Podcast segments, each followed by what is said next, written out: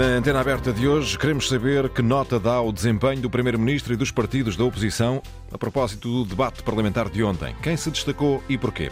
Podem inscrever-se através dos seguintes números do telefone. Se estiver em Portugal, o 822-0101, 822-0101, chamada gratuita. Se estiver fora de Portugal, deve ligar o 2233-99956 com custo de chamada internacional. 2233-99956, naturalmente precedido uh, do indicativo para Portugal. Antena aberta começa agora. António Jorge, bom dia. Muito bom dia. O Primeiro-Ministro esteve ontem no Parlamento, no debate com toda a oposição e reiterou confiança em todos os ministros do Executivo, desde João Galamba, Eduardo Cordeiro e Fernando Medina. Recusou qualquer ilegalidade na atuação dos serviços secretos, procurou não envolver o secretário de Estado adjunto do Primeiro-Ministro, António Mendonça Mendes. Para o chefe do governo, não houve, portanto, qualquer tipo de ação à margem da lei na atuação do SIS, na recuperação do computador do ex-adjunto de João Galamba e assegurou que nenhum outro membro ou nenhum membro do governo, melhor dito,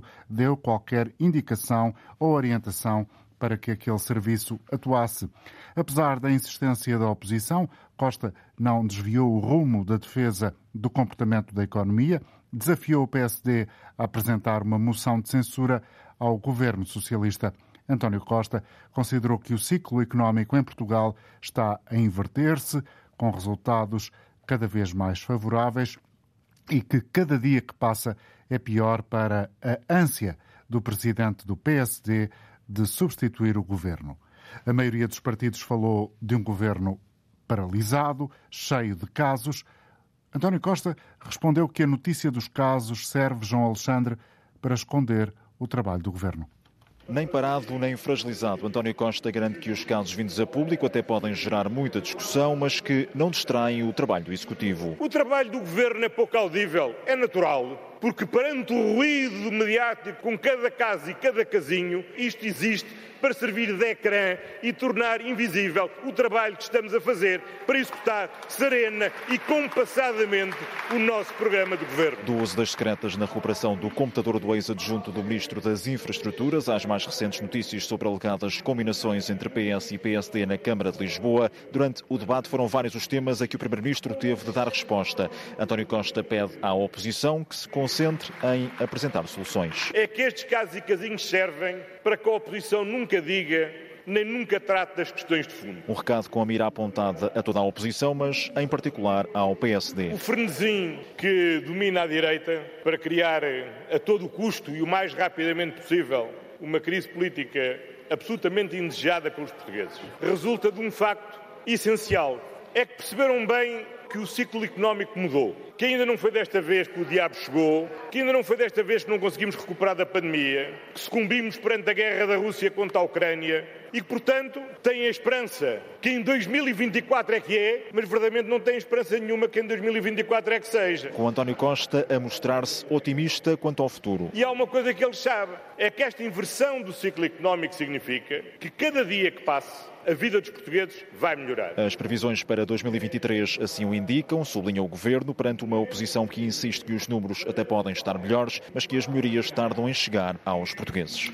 Também António Costa ontem falou de um vírus perigoso, o vírus do populismo. Oh, Sr. Deputado, é que está a ver, é que o problema do ovo da serpente é mesmo esse. É que, sem dar por ela, sem dar por ela, está a ver, até o Sr. Deputado vai começando a ficar contaminado pelo vírus perigoso que entrou neste Parlamento. Aqui, neste momento, António Costa dirigia-se a Rui Tavares, deputado do Livre. Aponta para a bancada do Chega. Começa a ver, começa a ver, começa a ver a nossa topografia institucional de pernas para o ar, é um risco muito grande para a democracia. Portanto, eu nunca avaliarei como é que a Assembleia da República vota ou quer que seja. E outro reparo, eu reparo não, e outra nota, Sr. Deputado, porque é outro sinal de como o vírus é perigoso. É que este vírus, este vírus transmite-se pela palavra. Transmite-se pela palavra. E contamina o vocabulário.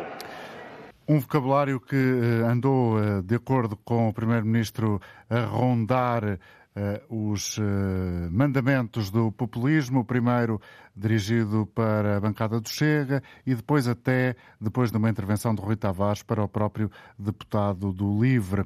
Foi, de resto, um tema que passou durante alguns instantes bem relativos eh, no eh, Parlamento ontem à tarde. Vamos ouvir a opinião dos nossos convidados, mas também dos ouvintes de hoje eh, que se inscreveram pelo 822-0101 para avaliar a nota avaliar a prestação do Primeiro-Ministro e a nota que dão à oposição.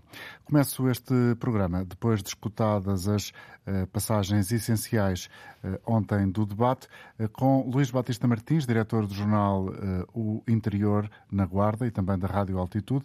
Bom dia, Luís. Muito obrigado pela colaboração. Do teu ponto de vista, quais são as notas essenciais deste debate em que o Primeiro-Ministro foi acusado por todos os lados? Bom dia, António Jorge, e bom dia à audiência da Antena Aberta.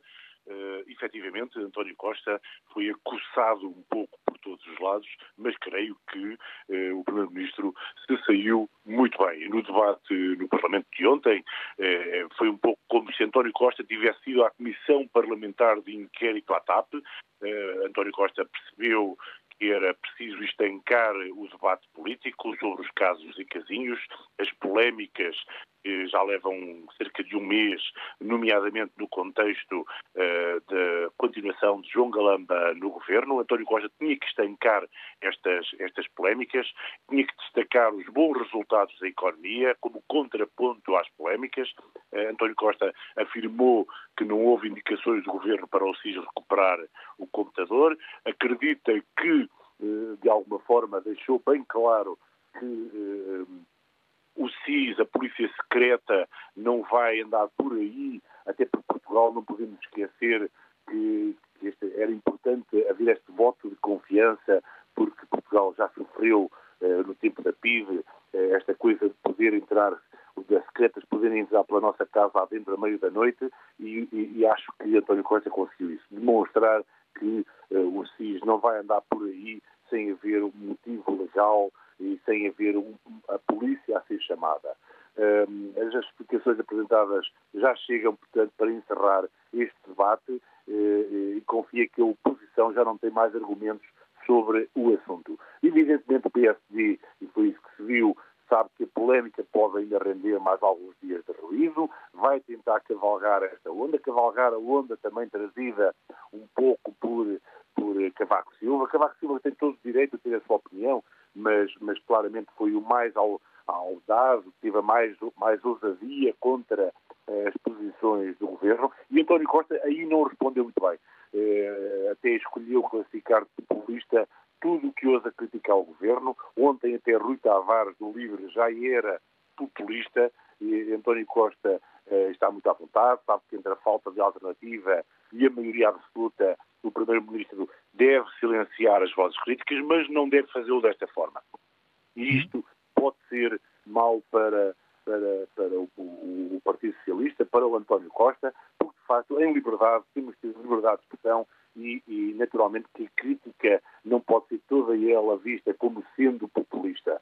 Um, agora, é mau para o PSD que Luís Montenegro precise que seja a Cavaco Silva a testar tem capacidade, que tem credibilidade como líder da, da, da oposição. Uh, obviamente que o PSD sabe, o Montenegro sabe, que tem que se credibilizar até às europeias.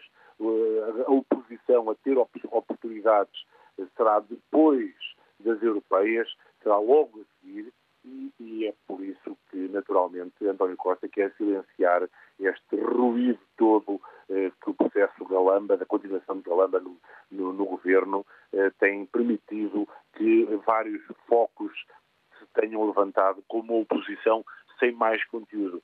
Eh, os dias podem estar melhor para os portugueses, mas os portugueses sentem, perdão, os dias podem estar melhor para o país, como diz António Costa, mas os portugueses eh, sentem cada vez mais dificuldades pela inflação, eh, pelas dificuldades do dia a dia, por pagar o crédito à habitação cada vez mais caro, por termos que eh, ir ao supermercado e termos cada vez menos dinheiro no bolso para fazer as compras. Este é o problema do país e António Costa, obviamente, tem que ouvir isso.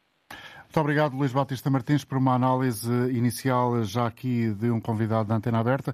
Vamos ter mais ao longo do programa. Por agora, João Nogueira eh, é também eh, bem-vindo esta manhã ao programa. Liga-nos de Ceia.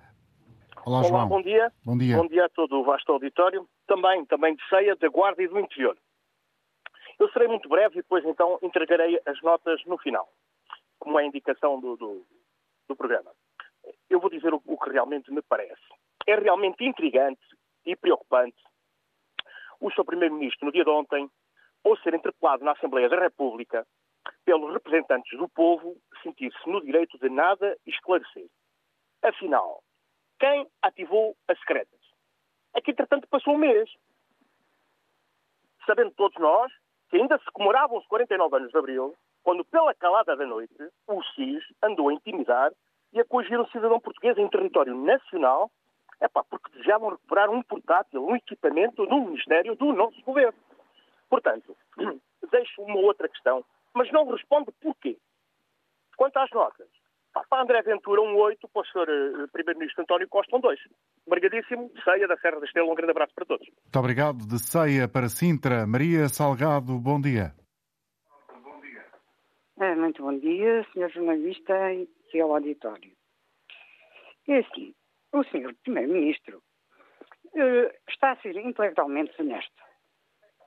Não responde, uh, que seria a sua obrigação, responder às perguntas concretas que lhe fazem, mas ele é muito hábil. Ele dá sempre a volta ao texto. E diz que há o vírus. Ai, está tudo apanhado com o vírus. Mas quem?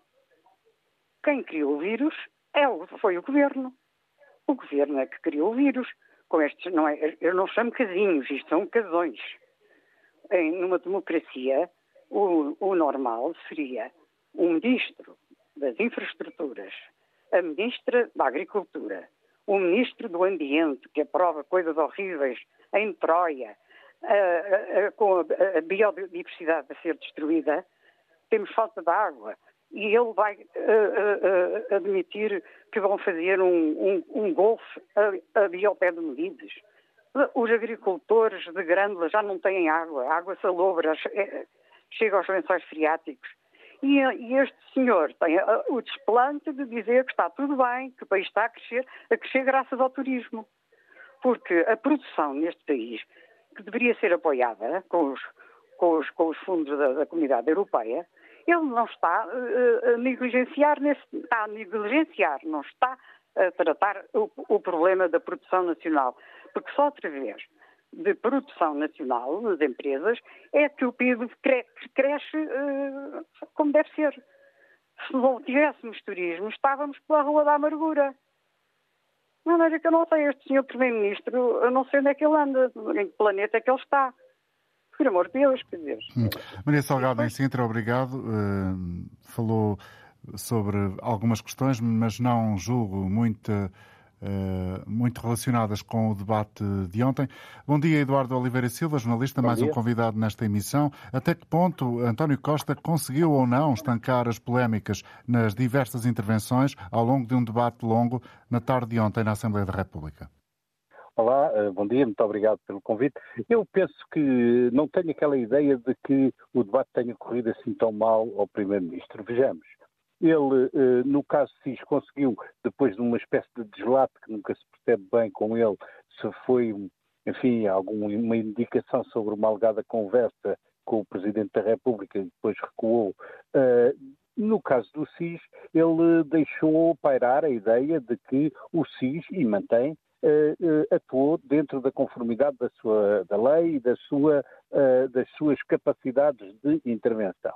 E, portanto, desse ponto de vista, o debate foi neutro, porque nem uns provaram uma coisa, nem outros o contrário. O Primeiro-Ministro, a meu ver, está incomodado com o tema, mas não se saiu mal dele. Relativamente a outra questão que de repente voltou para a ribalta, ele tranquilamente disse que mantinha a confiança nos dois ministros que eventualmente estariam envolvidos numa Duarte digamos, Cordeiro e Fernando Medina. Exatamente, que estariam envolvidos numa troca de, enfim, de, de situações menos claras e, eventualmente, de, digamos, de contornar, digamos, a, a, a, democracia na sua legitimidade ao acertarem candidatos. Ele afastou a questão, não se envolveu e disse que manteve, digamos, a confiança total nesses dois ministros.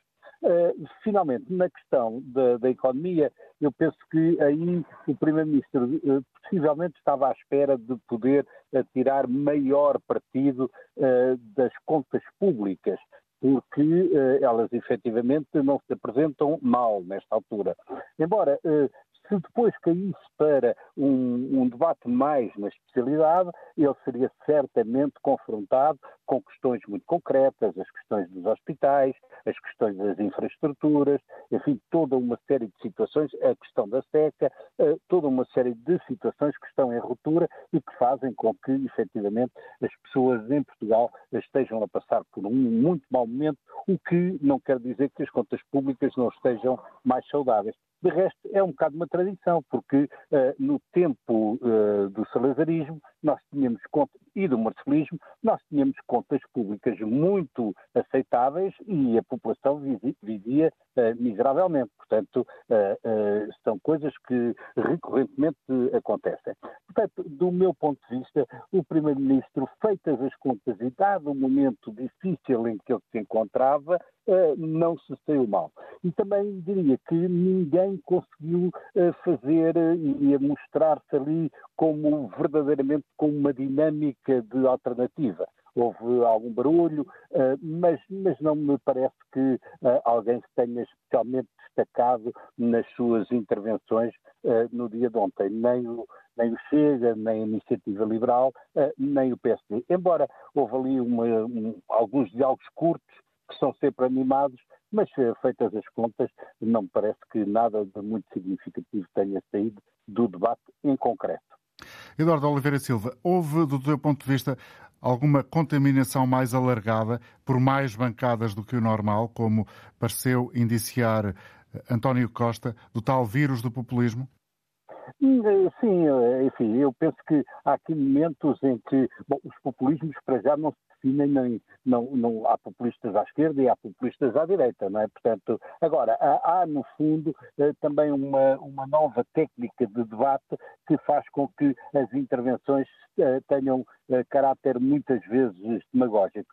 o Primeiro-Ministro ficou ali um bocado irritado com o Rui Tavares, que entrou num tipo de diálogo que ele potencialmente não estava à espera, porque eh, nós sabemos que entre ambos, digamos, há uma, há uma boa capacidade de entendimento e tem havido sempre uma certa, uma, uma certa atitude respeitadora. Mas eu faço notar, por exemplo, que a intervenção da líder da bancada do PCP foi eh, muito dirigida para os problemas das pessoas em concreto. Foi, aliás, do meu ponto de vista, eh, a intervenção que eh, procurou mais eh, falar a um eleitorado claro, que foi a do PCP.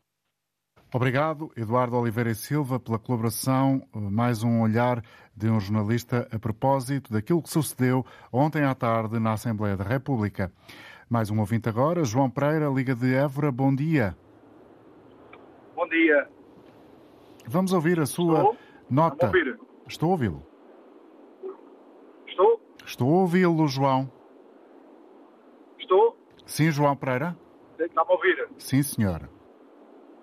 Muito bom dia, bom dia ao auditório. Olha, eh, relativo a este episódio que foi ontem o debate da Assembleia da República e o tema de, do debate da antena aberta de hoje, eh, eu de facto, o que me parece é que nós estamos a, a, assistir a uma série de casos e casinhos, já não, não temos um governo a governar, temos um governo que constantemente está a responder a polémicas e a responder a problemas que ele próprio cria e que isso faz retirar a atenção da, da classe política para os verdadeiros problemas do país. E continuamos todos uh, interessados na novela da TAP, na novela do SIS, na novela da, do, agora do caso Tutti Frutti e, e, entre outros. Tudo, curiosamente, ligado ao PS, ou quase tudo ligado ao PS, e, e não estamos atentos ao que se passa no nosso país. E a verdade é que, como os, os, os, as, opiniões que foram dadas pelas pessoas que falaram anteriormente, nós, as contas públicas supostamente estão mais saudáveis, aparentemente, mas isso não se reflete, não se reflete no, no bolso dos portugueses e, e, a verdade é que estão mais saudáveis porque o governo investe. Nós temos um, um, um SNS a cair completamente sem conseguir uh, servir os portugueses. O suposto sistema espetacular que seria o SNS, um exemplo no mundo, é, é, é um fiasco, é um flop, não, não funciona.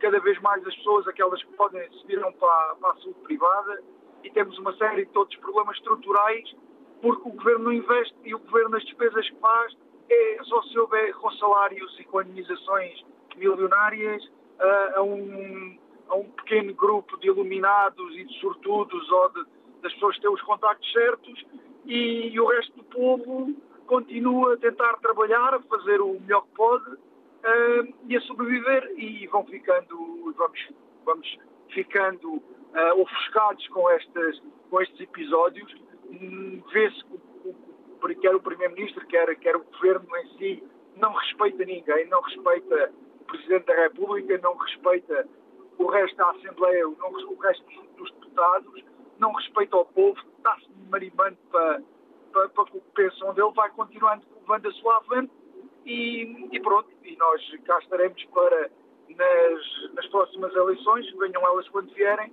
percebermos se, se as pessoas perceberam o que é que têm, uh, o que é que é este governo, o que é que é este PS, que não tem nada a ver com o PS de Mário Soares, perdeu completamente a entidade, a identidade de, que, que foi, tal qual foi construído e, e, que só tem levado o país sucessivamente à ruína.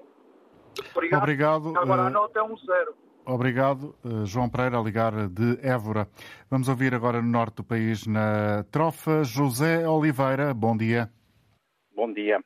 Bom dia a todos os ouvintes e a todos os, participa eh, a todos os participantes na antena aberta. Relativamente ao, ao debate de ontem à Assembleia da República, fica mais uma vez provado que o Sr. Primeiro-Ministro é um lírico. Não responde uh, às perguntas que a oposição lhe faz e só prova que estamos a voltar ao antes do 25 de abril. Fala muito e faz pouco. Tenta calar e silenciar a oposição para sobreviver a esta situação que foi criada pelos seus eh, ministros, especialmente o Sr. Galamba, o Sr. Fernando Medina e o Sr. Pedro Santos, Santos, entre outros. Aliás, nota-se nas suas intervenções que o Sr. Primeiro-Ministro responde, não responde às perguntas que lhe são feitas. Parece que estamos a regressar ao passado. Numa, numa situação em que vivemos de democracia, ou supostamente democracia, deveríamos ver um governo com maioria absoluta governar olhando às situações que nos deparam do, no dia a dia, nomeadamente na saúde, na, pronto, enfim, na, numa série de situações que, que todos veem somente o seu primeiro-ministro.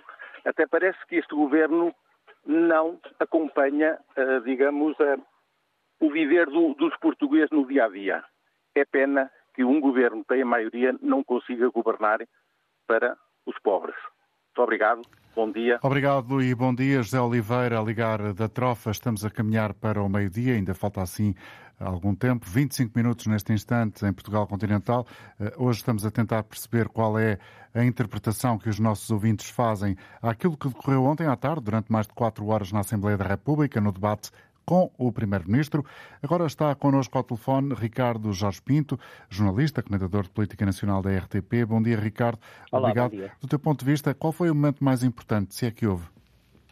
Pois, não houve assim um momento que se destacasse. Eu diria que houve foi duas partes num debate que se adivinhava difícil para o Primeiro-Ministro, mas que ele de alguma maneira conseguiu contornar, eh, sobretudo na segunda parte em que António Costa conseguiu, eh, por um lado, desviar um pouco a atenção daquilo que eram estes casos que têm danificado a imagem do Executivo e centrado um pouco mais no debate acerca da situação económica, onde o Governo, pelo menos nos gráficos, tem mostrado alguns trunfos, mas teve uma primeira parte um pouco mais difícil, eh, que já se esperava que o fosse, eh, tendo em conta aquilo que eram também as inevitáveis perguntas acerca da Comissão Parlamentar de Inquérito à TAP e, em particular, uma matéria que hum, eu acho que ainda está muito pouco explicada se é que alguma vez vai ficar esclarecida, que é da intervenção do SIS na recuperação de um computador do Ministério das Infraestruturas. E aí percebemos que António Costa, embora trouxesse um guião bem planeado, eh, não fugindo dele, acabou por ficar muito limitado eh, no esclarecimento, não apenas junto dos deputados, mas eh, junto da opinião pública que continua a acompanhar, se calhar até já com um pouco de, de, de cansaço de todo este dossiê. Há uma coisa que parece ficar clara, eh, Ricardo. O tal computador do ex-assessor de João Galamba, afinal, eh, deveria ser efetivamente um aparelho uh, muito valioso no sentido de comportar uh, grande parte do plano de recuperação, de reestruturação da TAP, de acordo com as declarações feitas ontem também na CPI da antiga chefe de gabinete Pedro Nuno Santos. Pois, essa é uma das partes que não se compreende. Sendo um documento tão sensível, como é que ele apenas estava num computador de uma pessoa em quem pelo que nós percebemos pelas audições na CPI, eh, o governo já não tem grande confiança e João Galamba referia-se eh, a esse ex-adjunto como alguém que andava a tirar eh, fotocópias a meio da noite, portanto, não era alguém certamente em quem já fosse depositada muita confiança, ainda assim, e sabendo, mantinham um documento, como tu disseste, tão importante apenas no seu computador. E depois não se percebe como é que o SI estava tão preocupado em recuperar o computador, mas não mostrou nenhum interesse num telemóvel telemóvel, que muito provavelmente teria mesmo acesso a, a esses documentos, porque nós sabemos que hoje em dia, eh, nos chamados ambientes informáticos, todas essas, todos esses dispositivos há estão conectados uns com os outros. Há nuvens que exatamente, se cruzam. Exatamente, e, e das duas uma, ou foi uma enorme incompetência por parte do SIS, o que não me quer parecer, ou então havia ali um outro interesse que não apenas uh, o do documento uh, da reestruturação da TAP uh, que estava nesse mesmo computador. Essa é a parte que, como eu disse, está ainda por explicar. Duvido que venha a ser explicável, apesar de sabermos que a PJ estará a investigar esse processo, mas tendo em conta que está aqui envolvida um serviço de informações e, como já disse António Costa, de forma até um pouco enigmática, há ali questões de segredo de Estado, eh, muito provavelmente nunca avançaremos o suficiente nessa investigação e por isso é que já me parece que este debate, para além de ser um pouco cansativo, vai ser muito pouco produtivo. Até que ponto a disseminação do vírus vírus do populismo, segundo António Costa, eh, entre bancadas eh, que até agora não estavam identificadas com tal corrente, é eh, uma tentativa de ensaiar uma distinção nova entre o governo e o PS e o resto dos partidos e a oposição.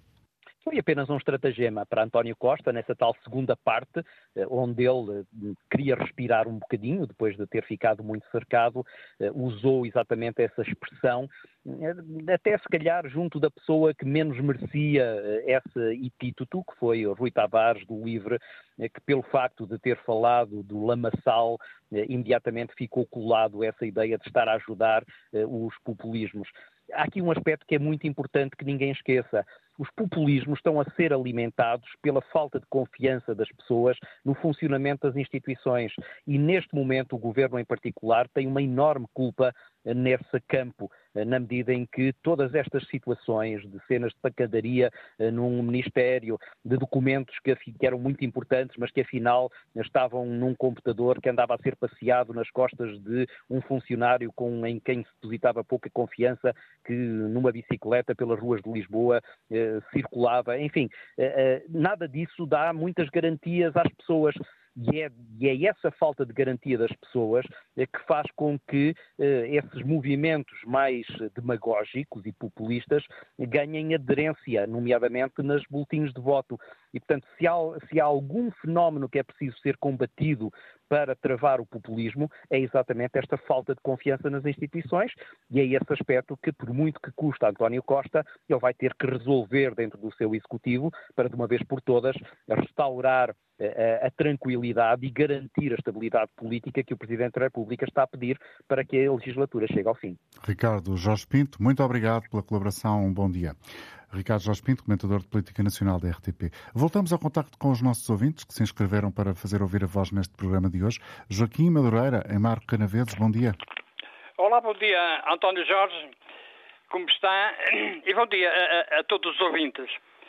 Uh, António Jorge, uh, contrariamente ao que uh, acabei de ouvir de dois intervenientes, não, não deste comentador, que, hum, que o Primeiro-Ministro, portanto, esteve, esteve muito mal. Eu eu, eu digo, precisamente o contrário. Foi mais, uh, foi mais um belo uh, debate em que o nosso Primeiro-Ministro demonstrou, mais uma vez, toda a sua enorme capacidade política, toda a sua inteligência e toda a sua energia. Que grande Primeiro-Ministro nós temos. Uh, que Deus lhe conserve todas estas excepcionais capacidades e toda a sua energia, pelo menos até outubro de 2030. Quanto aos partidos da oposição, eh, estão todos a ficarem contaminados com um vírus, com o vírus da eh,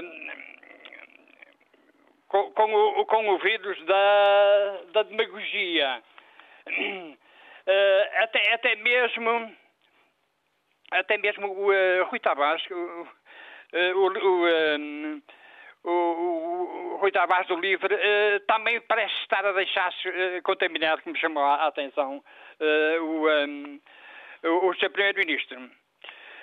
quanto ao PSD, pelo, uh, uh, impulsionado, contaminado pelo discurso de Cavaco Silva, que só destilou uh, ódio contra o Partido Socialista e, sobretudo, o seu líder, já está convencido que é agora, é agora que, que, que o PSD vai, vai conseguir o poder. É, é, triste, é lamentável uh, ter dirigentes de, deste, a dizerem estas coisas.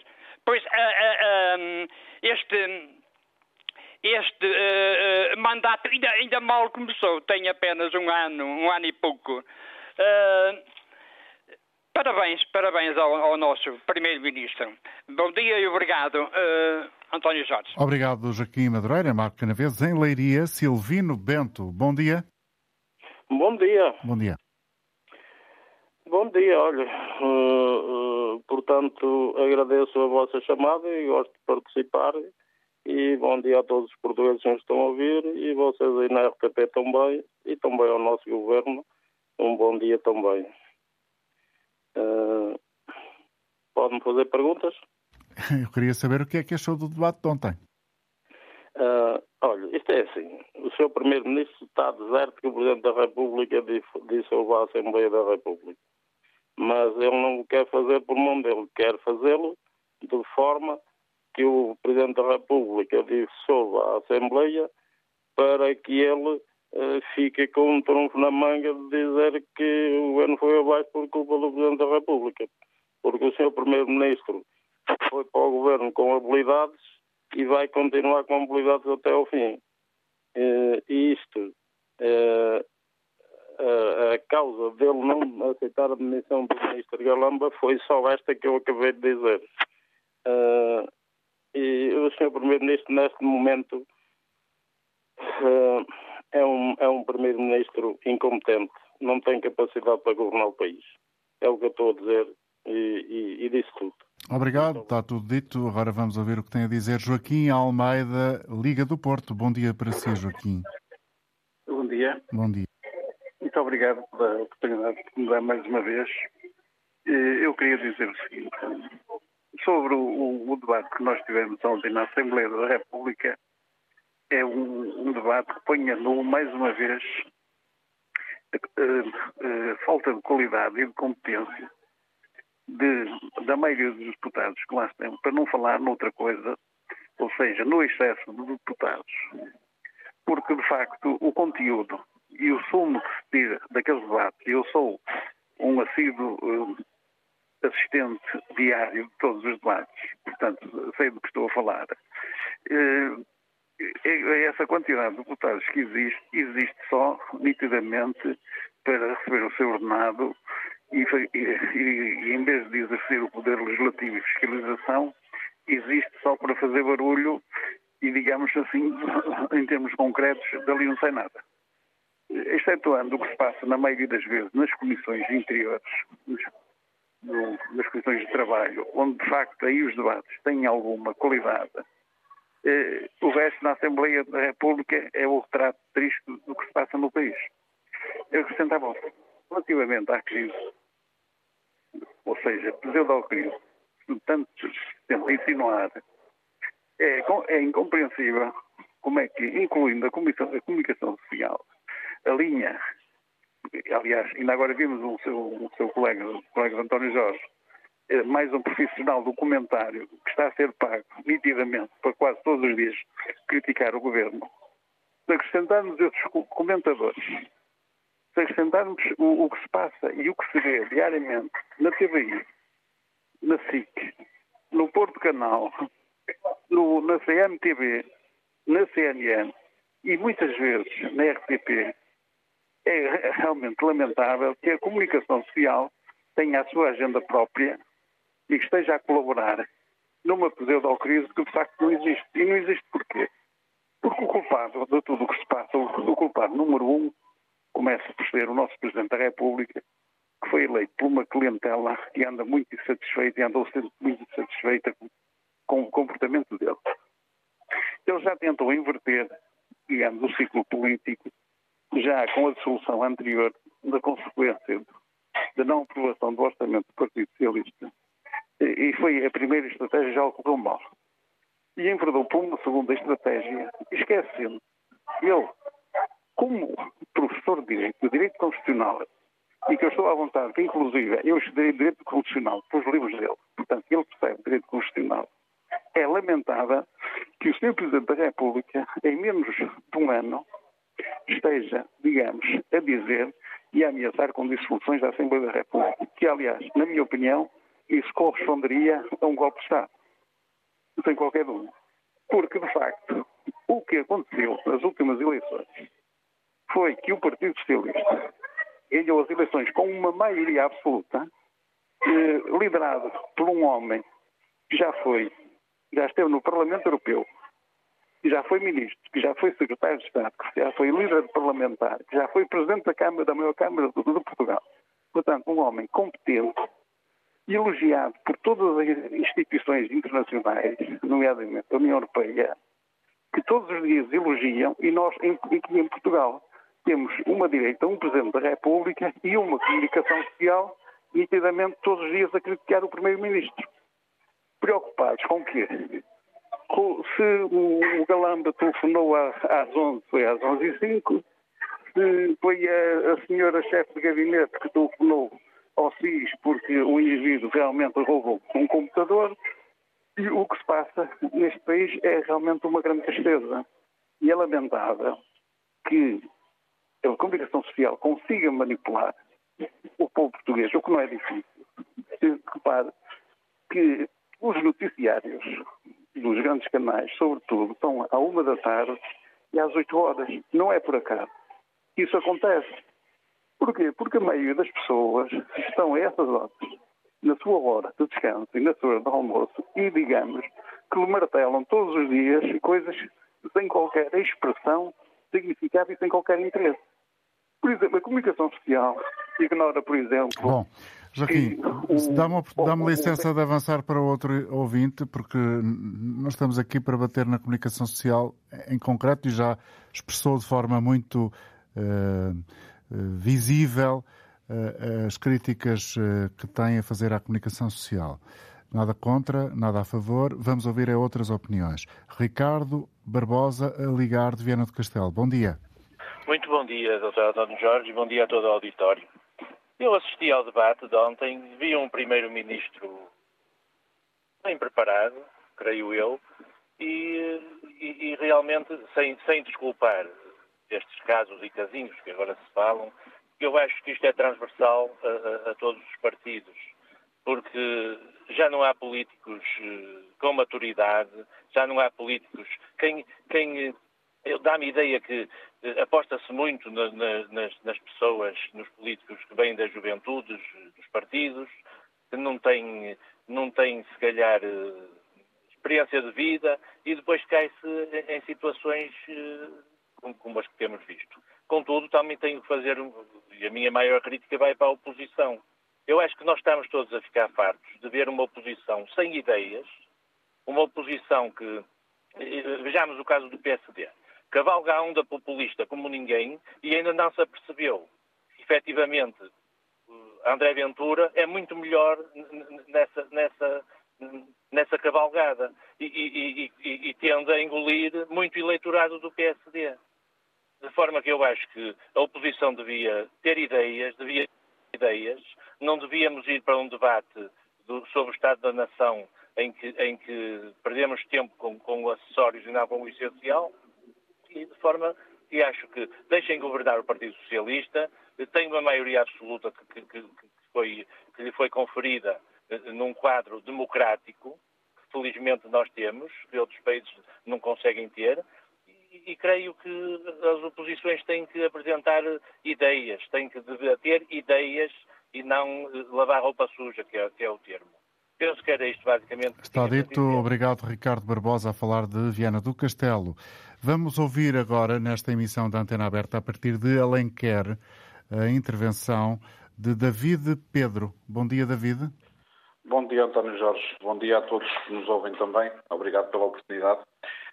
Eu acho, eu, eu, eu, eu gostava de começar por dizer que é pena ter havido uma maioria absoluta. Porque todas as vezes que há uma maioria absoluta, existe coisas destas. Cai tudo em cima. E não é por acaso que toda a gente reconheceu que o melhor governo que Portugal teve até hoje foi a geringonça, em que há uma repartição, uma repartição de poderes, em que cada um cede uma coisa e o nosso país avança. Foi nesse tempo que nós, o nosso país avançou. Foi na, na, na geringonça. E devia de ser sempre assim. Quando cai uma maioria absoluta, acontece isto. Porque toda a gente quer tudo. Toda a gente vai buscar. Toda a gente quer ir buscar. Toda a gente, como dizia o outro, eu, eu, quero, eu quero o meu ordenado e o resto não me interessa. Eu, por acaso, tive a oportunidade de conseguir ver o debate e fico triste que aquela casa tenha tanto deputado a levar tanto dinheiro ao final, ao final do mês e que não consiga trabalhar em prol do nosso Portugal.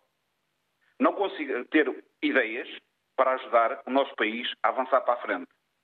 De todas as intervenções que houve, só houve um único partido que falou sobre algumas coisas a respeito dos problemas que nós temos no país. Que por acaso é o PCP. Foi o único. Todas as outras bancadas insistiram, insistiram, insistiram na mesma pergunta, na mesma pergunta, na mesma pergunta, na mesma pergunta, sempre a mesma pergunta. Porque atualmente só existe TAP, Galamba, escutas, só existe isto. Não existe mais nada. Não existe a falta de médicos, não existe as urgências dos hospitais, não existe o poder de compra, não existe os preços a aumentar dos bens essenciais, não existe nada para estes senhores deputados que lá estão sentados na Assembleia da República. Existe. Eu, eu, eu reparei, porque eu vi foi o canal, o canal da, da Assembleia da República, porque eu não gosto de ver nos outros canais, precisamente por causa das opiniões, dos fazedores de opiniões são os senhores comentadores que vão comentar para a televisão e para a rádio. Porque são fazedores de opinião. Porque é triste, porque há muita pessoa ainda que não consegue perceber o que é que se passa e vai atrás da, conversa, vai atrás dos comentadores. E eu vi no canal Parlamento. É impressionante como o senhor que está, que por acaso é do, do, do PSD, o senhor que estava vestido de azul, ao lado do senhor Presidente da Assembleia da República, a postura que aquele senhor teve durante o debate todo, que eu acho que para uma casa daquelas é vergonhoso.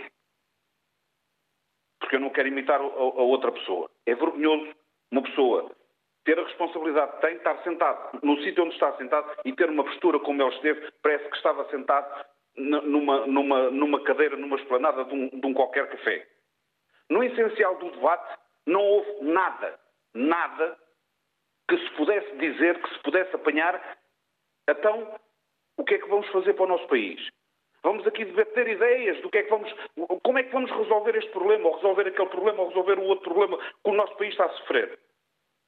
Como é que a gente vai fazer como fizemos quando foi da, quando foi da Jeringonça? Não houve ninguém. Temos um, temos um senhor Ventura que só sabe é dar pulinhos como aos, como aos coelhos, desculpem a expressão, falar alto, braços abertos, mas no essencial não diz nada. David, só muito diz... obrigado. Permita-me avançar, temos uh, em linha ainda Francisco Crespo em Lisboa. Bom dia, Francisco. Uh, já não dá nada. Bom, bom dia, Francisco. Uh, Estão a ouvir? Estou, estou a ouvir. Pronto, olha, é o seguinte.